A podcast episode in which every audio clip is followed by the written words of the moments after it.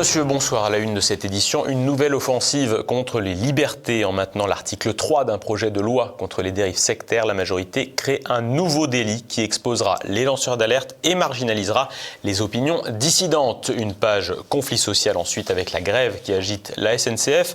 Et enfin, nous vous proposons un portrait d'Anthony Blinken qui fait partie des prétendants au remplacement du candidat président Biden. Le gouvernement récidive contre les libertés avec le maintien d'un article controversé de sa loi sur les dérives sectaires. La majorité ouvre la voie à de nouvelles dérives autoritaires. Un an de prison et 15 000 euros d'amende pour provocation à l'abstention ou à l'abandon de soins. C'est le nouvel outil de contrôle mis en place par le gouvernement via l'article 4 d'un projet de loi contre les dérives sectaires, une disposition qui a provoqué l'ire des oppositions de droite qui voient un risque pour la liberté d'expression mais aussi pour les lanceurs d'alerte à l'image du député Debout la France Nicolas Dupont-Aignan. Mais ce que vous ne comprenez pas, c'est qu'un lanceur d'alerte n'est reconnu lanceur d'alerte que quand il a réussi son combat. Et Irène Frachon n'aurait jamais été au départ reconnue comme lanceur d'alerte, puisque le principe d'un lanceur d'alerte, c'est quelqu'un qui émet un doute contre tout le monde. C'est quelqu'un qui lutte contre des intérêts puissants, financiers. C'est quelqu'un qui veut faire part d'une autre vérité ou du moins d'une vérité. Donc cette disposition ne sert qu'à tromper les Français et les parlementaires et nos collègues. La science d'État est un crime contre la raison et n'a jamais fonctionné. Vous voulez enfermer les Français avec des amendes, des peines de prison. Vous voulez faire taire ceux qui ne pensent pas comme vous. Du côté des Républicains, le député Aurélien Pradier a dénoncé un bricolage de la part du gouvernement. Vous avez manœuvré et vous avez bricolé de bout en bout sur un texte absolument essentiel. Je n'ai pas souvenir dans cette Assemblée depuis sept ans qu'un seul texte ait été déjugé aussi souvent et d'aussi forte manière. Le Conseil d'État vous a rappelé à l'ordre en vous disant que votre texte était absolument mal rédigé, qu'il fallait le revoir de fond en comble. Le Sénat vous a sanctionné en rejetant l'article 4. L'Assemblée nationale, hier soir, l'a fait aussi et elle ne l'a pas fait en voulant vous empêcher de débattre. Le député dénonce ici un texte mal rédigé qui a été critiqué par le Conseil d'État en novembre et dont l'article litigieux, l'article 4, a été écarté par le Sénat et évacué par l'Assemblée nationale mercredi avant que le président de la commission des lois, le député Renaissance Sacha Houlier, demande une nouvelle délibération. Rejeté puis finalement adopté avec deux facteurs, la mobilisation de la majorité et l'incapacité des oppositions à faire bloc. La France insoumise, qui avait dénoncé ce texte, n'a pas mobilisé et seuls 19 de ses députés ont voté contre sur 75. Dans les rangs du Rassemblement national, 41 députés sur 88 se sont mobilisés et seuls 12 des 62 élus les républicains se sont opposés au texte. La majorité a, elle, pu compter sur le soutien du groupe socialiste, dont plus de la moitié des députés a soutenu le texte. Avec 151 voix pour et 73 contre, les oppositions auraient pu faire barrage. Le vote du texte a également été l'occasion d'une passe d'armes entre l'ancien ministre Olivier Véran, qui s'en est pris personnellement à Marine Le Pen avec l'élégance qu'on lui connaît. Avant de venir, j'ai cherché sur Google, j'ai tapé euh, par exemple Gourou et Raoult, et j'ai trouvé plus de réponses qu'en tapant Science et Le Pen.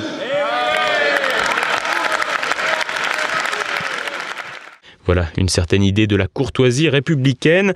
À cette attaque personnelle, la présidente du groupe Rassemblement national a répondu par des faits. Pardon, mais s'il y a bien une personne qui ne devait pas prendre la parole aujourd'hui, c'est M. Véran, qui a dit tout et l'inverse de tout pendant la crise du Covid. Et il a dit n'importe quoi. Et ça a été scientifiquement démontré. Il a osé parler de M. Raoult. Alors on va parler du professeur Raoult parce que c'est un sujet fondamental. Mais dites-moi, il n'y a pas quelques ministres qui ont été soignés par le professeur Raoult? Il n'y a pas quelques-uns de vos grands-mères, présidents de conseils régionaux, qui ont été soignés par le professeur Raoult? Et pour cause, des figures des troupes macronistes apeurées par le coronavirus avaient au fait de filer chez le médecin marseillais, pendant que les Français étaient, eux, livrés à eux-mêmes. Plus croustillant même, le rapporteur du projet de loi contre les dérives sectaires, Sabrina Agristi-Roubache, vantait les mérites du professeur Raoult. Euh, on m'appelle donc jeudi pour me dire que mon mari et moi euh, étions euh, positifs. moi avec de gros symptômes, on m'hospitalise. On m'a hospitalisé immédiatement, chloroquine dès le vendredi matin. Vendredi soir, je commençais à me sentir mieux, donc on m'avait dit que j'avais une charge virale très importante, des lésions pulmonaires au scanner. Euh, et samedi, samedi matin déjà une euh, mieux. La chloroquine qui va bien, même son de cloche pour le président de la région PACA, Renaud Muselier, qui a largement soutenu le professeur Raoult. Euh, quand vous allez à l'IHU, vous sortez vivant, hein?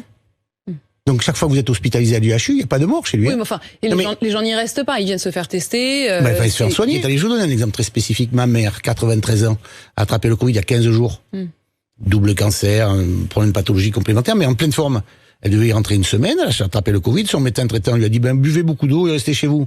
Et ben là, elle a été soignée, elle est guérie, elle est en pleine forme.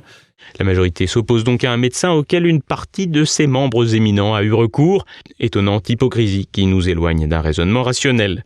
En plus de la mise en place d'une suspicion généralisée autour des pratiques alternatives et de toute forme de contradiction, le texte ajoute une nouvelle norme dans une société qui souffre d'un trop-plein de règles. C'est la critique qu'en a fait le sénateur de Côte d'Or, Laurent Houpert, au micro d'André Berkoff. Et cette loi, c'est une norme de plus. Et les Français ne veulent plus de ces normes. Et on l'a vu, les Français sont dans la rue.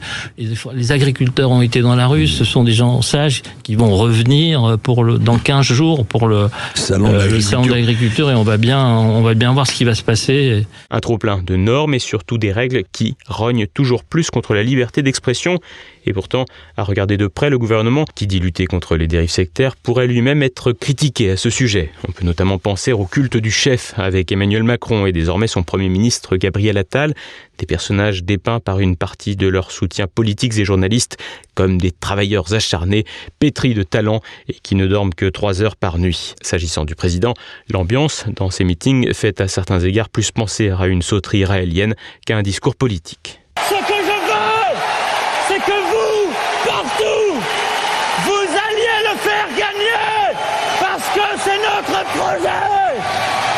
Vive la République Vive la France À cela s'ajoutent les litanies de nationalités qui relèvent des incantations.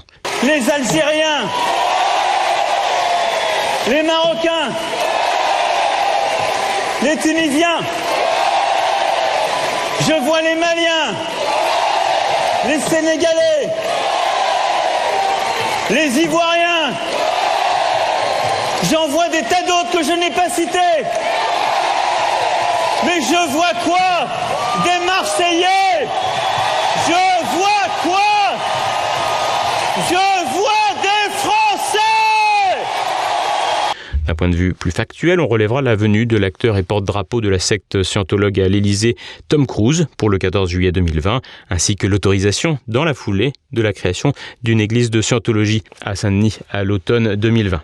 On pourrait aussi parler de Catherine Vautrin, ministre du Travail, qui fait la promotion de thèses anthroposophiques, un courant pseudo-scientifique, ésotérique et philosophique s'appuyant sur les pensées et écrits de l'occultiste autrichien Rudolf Steiner. Si cela relève de sa liberté de penser, de telles thèses pourront-elles encore être défendues avec l'article 4 le texte devrait placer l'arbitraire dans les mains des juges et s'inscrire dans la dérive actuelle, octroyant aux magistrats des pouvoirs exorbitants.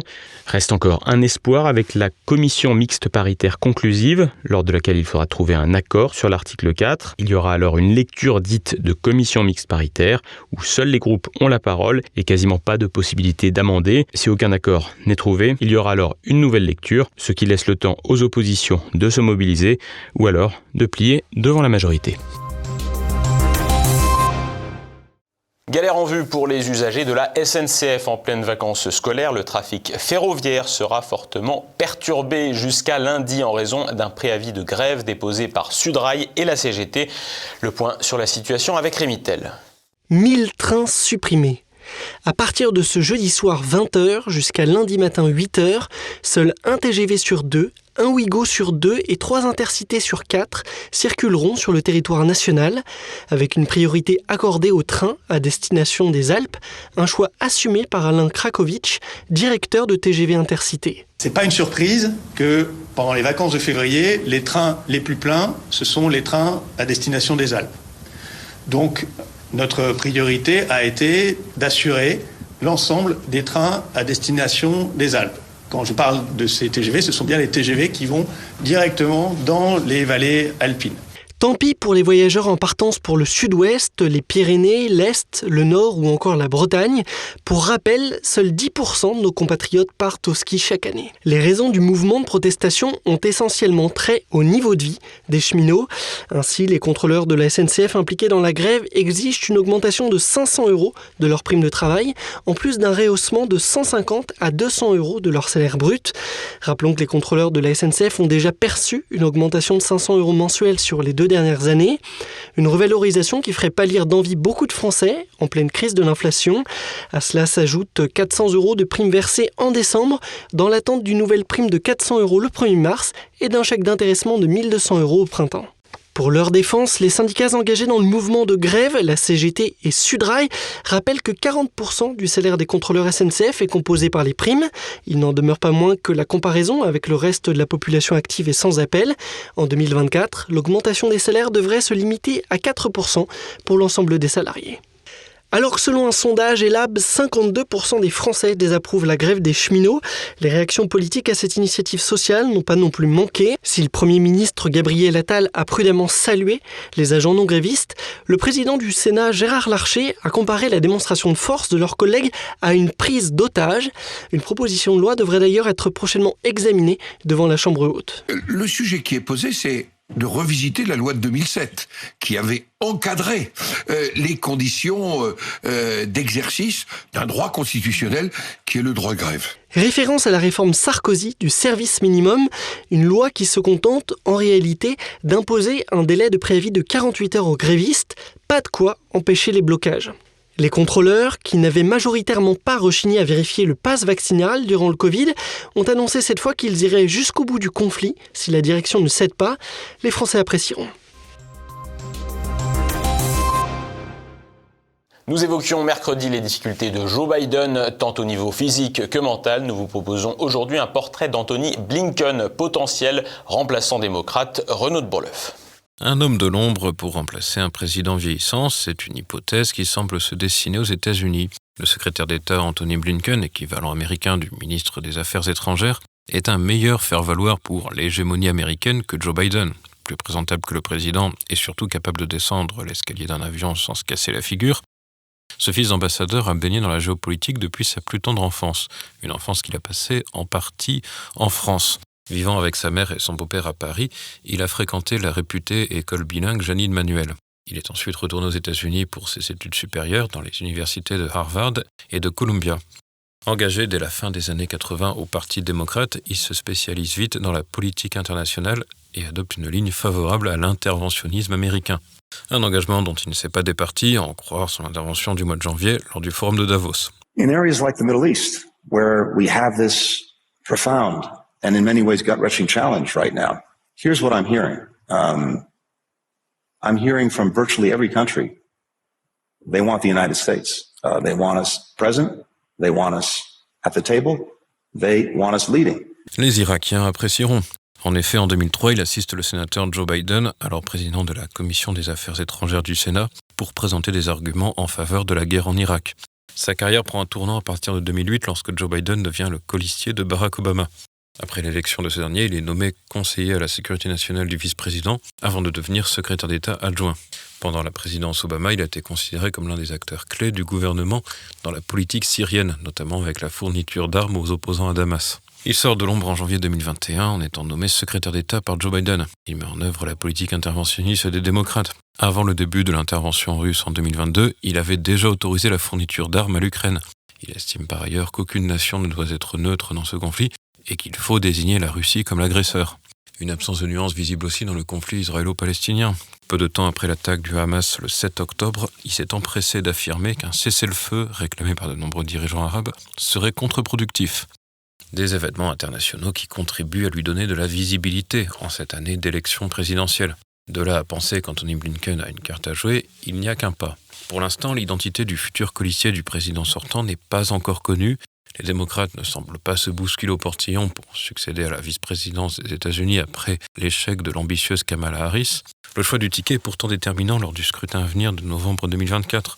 Si le sortant est réélu, il devra mener son second mandat jusqu'à l'âge de 86 ans. peu probable qu'il aille jusqu'au bout. En cas de démission, son vice-président lui succédera automatiquement, comme le veut la Constitution.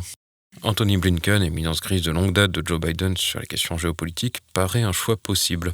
S'il arrive à la Maison-Blanche, il ne risque pas de se perdre dans le jardin et il pourrait mener une politique autrement plus interventionniste au niveau international que l'actuel président des États-Unis. Et passons à présent à l'actualité en bref. L'État paye ses dérives sécuritaires de la crise sanitaire. Le tribunal judiciaire de La Rochelle a condamné mercredi l'État à verser 12 000 euros, dont les frais de justice, en faveur d'un plaignant. Celui-ci avait été empêché par la police de rendre visite à son père, mourant en pleine crise Covid en avril 2020.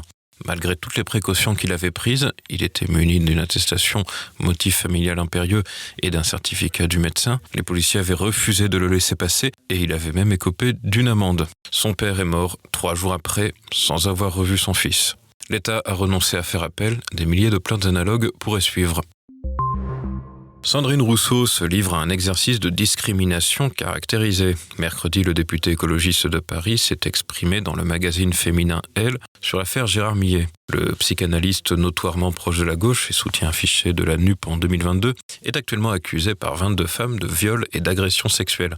La passionnariat du féminisme et de la déconstruction revient sur la proximité qu'elle a eue avec l'individu et déclare qu'elle se sent trahie. Elle va même jusqu'à parler d'un problème humain considère qu'on ne peut plus compter sur aucun homme. Une généralisation qui s'apparente à de la discrimination. Colonisation culturelle à Clermont-Ferrand. Olivier Bianchi, le maire PS de la ville, a entrepris de rebaptiser les centres sociaux par les noms de grandes figures connues pour leur philanthropie. Mais le hasard fait qu'elles ont toutes comme point commun d'être originaires d'Afrique. Ainsi, la maison Champratel devient la maison Vangari Maté, le château des Vergnes devient la maison Myriam Makeba, ou la maison de quartier Croix de Néra devient la maison Aimé Césaire. Le conflit israélo-palestinien s'étend. Mercredi, l'armée israélienne a lancé des raids aériens sur le sud Liban. Au moins neuf morts, dont des civils, sont dénombrés par des sources libanaises. Les échanges de tirs sont quotidiens à la frontière israélo-libanaise entre l'armée hébreu Tsahal et le Hezbollah libanais. Les Américains se croient de retour dans la guerre froide. Mercredi aux États-Unis, un élu républicain à la Chambre des représentants a déclenché la panique en affirmant que la Russie travaillait sur une arme nucléaire pouvant être envoyée dans l'espace et cibler des satellites. Washington n'aurait pas les moyens de riposter. Pour autant, la Maison-Blanche et plusieurs membres du Congrès jugent qu'il n'y a pas de danger pour les États-Unis. Difficile en effet de croire sérieusement qu'une invasion ou une attaque frontale par la Russie soit imminente. Fusillade aux États-Unis. Mercredi, à Kansas City, dans le Missouri, des tirs ont eu lieu pendant le Super Bowl, compétition de football américain. Un mort et 21 blessés, dont 9 graves. Trois suspects ont été interpellés. Le président des États-Unis, Joe Biden, parle d'une tragédie, une tragédie qui endeuille ce spectacle commercial au vernis sportif que Joe Biden appelle l'événement le plus fédérateur d'Amérique.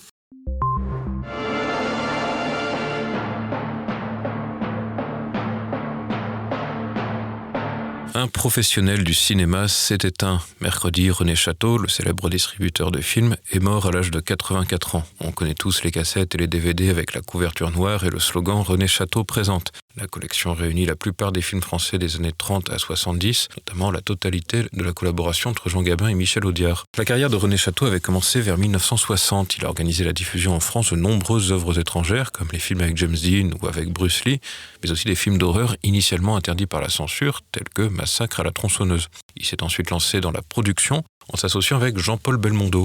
Une collaboration qui a donné lieu à de nombreux chefs-d'œuvre comme Peur sur la ville, Flic ou Voyou ou encore Le Magnifique.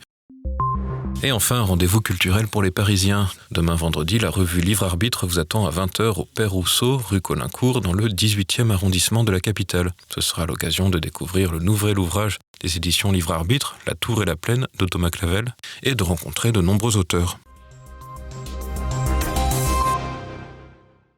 Ce soir, un zoom et immédiat, c'est la fin de cette édition. Merci pour votre fidélité. À demain. Bonsoir.